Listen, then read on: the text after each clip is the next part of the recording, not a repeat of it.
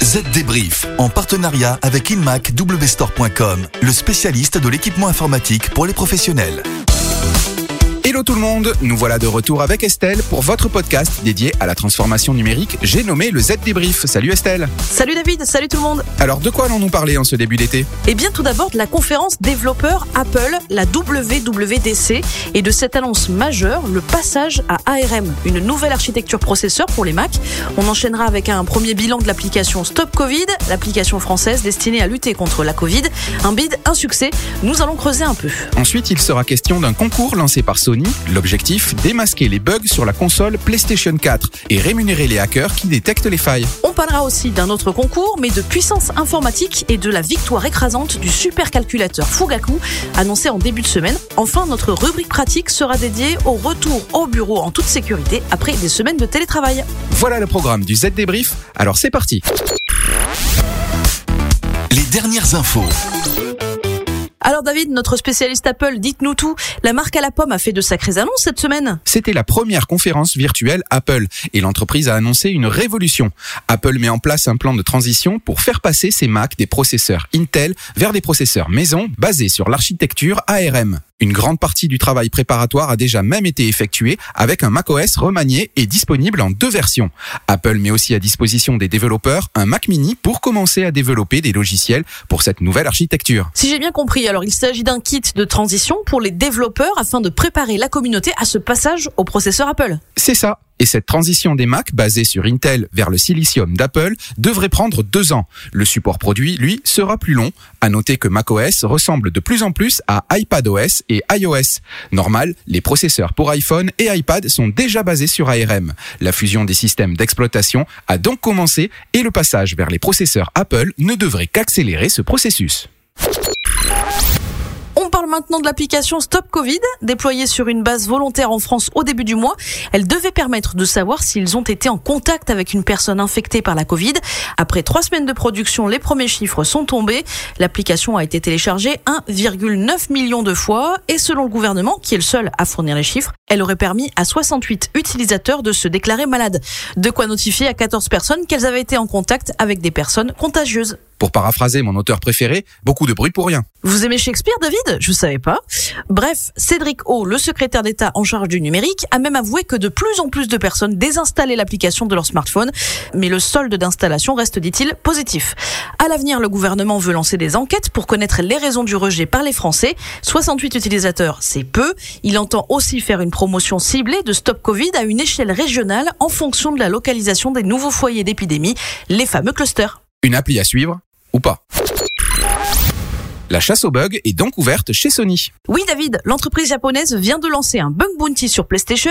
Le défi, découvrir des bugs sur sa console PlayStation 4, son système d'exploitation, ses accessoires, mais aussi sur PlayStation Network et les sites web connexes. Et ça rigole pas puisque la société prévoit de payer les chercheurs en sécurité entre 100 et 50 000 dollars pour signaler les vulnérabilités. Sony est la dernière des trois grandes sociétés de jeux vidéo à lancer un programme officiel de bug bounty.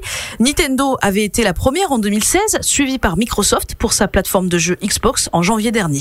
Ok, mais si Sony est la dernière à participer, elle arrive avec les poches pleines. Microsoft et Nintendo proposaient 20 000 dollars, Sony 50 000 dollars. En même temps, elle a tout intérêt à le faire. Souvenez-vous, on en a parlé récemment dans le Z débrief. Sony est régulièrement victime de pirates informatiques qui ciblent les comptes de joueurs de jeux et cela s'est produit en début d'année pour 300 000 de ces comptes.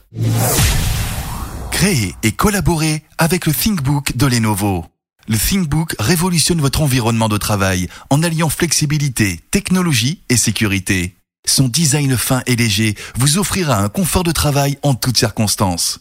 Conçu pour les professionnels, pensé pour vous, c'est l'alliance idéale entre le travail et les loisirs. Découvrez les fonctionnalités ingénieuses du ThinkBook chez InMacW Store. Le chiffre marché. 415,53 pétaflops, un nombre énorme, eh bien c'est la puissance affichée du supercalculateur japonais Fugaku.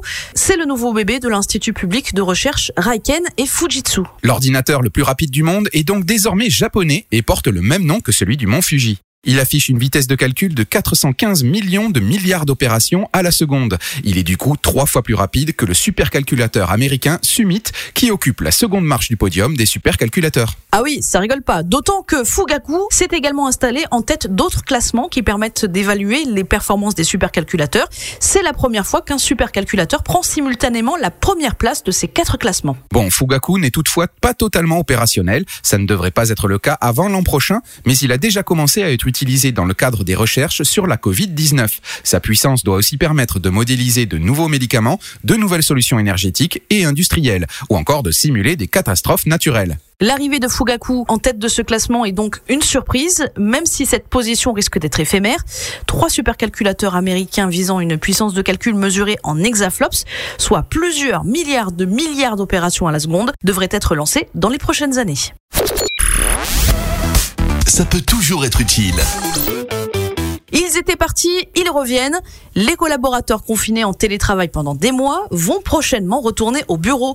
De quoi créer de nombreux problèmes au service informatique des entreprises. La grande question, c'est celle de la sécurité informatique. Les télétravailleurs ont pour beaucoup été assez légers sur ce point, surtout sur le respect des mises à jour de sécurité. Oui, jusqu'à la moitié des employés ont admis qu'ils prenaient des raccourcis en matière de cybersécurité à domicile. Autre souci, les télétravailleurs ont pu prendre l'habitude d'utiliser des solutions logicielles différentes de celles pratiquées et autorisées dans les entreprises. Avec le retour du matériel informatique dans les entreprises, il est donc fortement conseillé aux équipes de la DSI de jeter un œil aux smartphones et ordinateurs portables qui reviennent viennent dans la boîte après la période de télétravail et de confinement. Z Débrief, c'est terminé pour cette semaine. Si vous aimez Z Débrief, n'hésitez pas à nous le dire en mettant des étoiles sur votre application préférée, comme Apple Podcast ou Podcast Addict. Bye bye. Z Débrief, en partenariat avec InmacWstore.com, le spécialiste de l'équipement informatique pour les professionnels.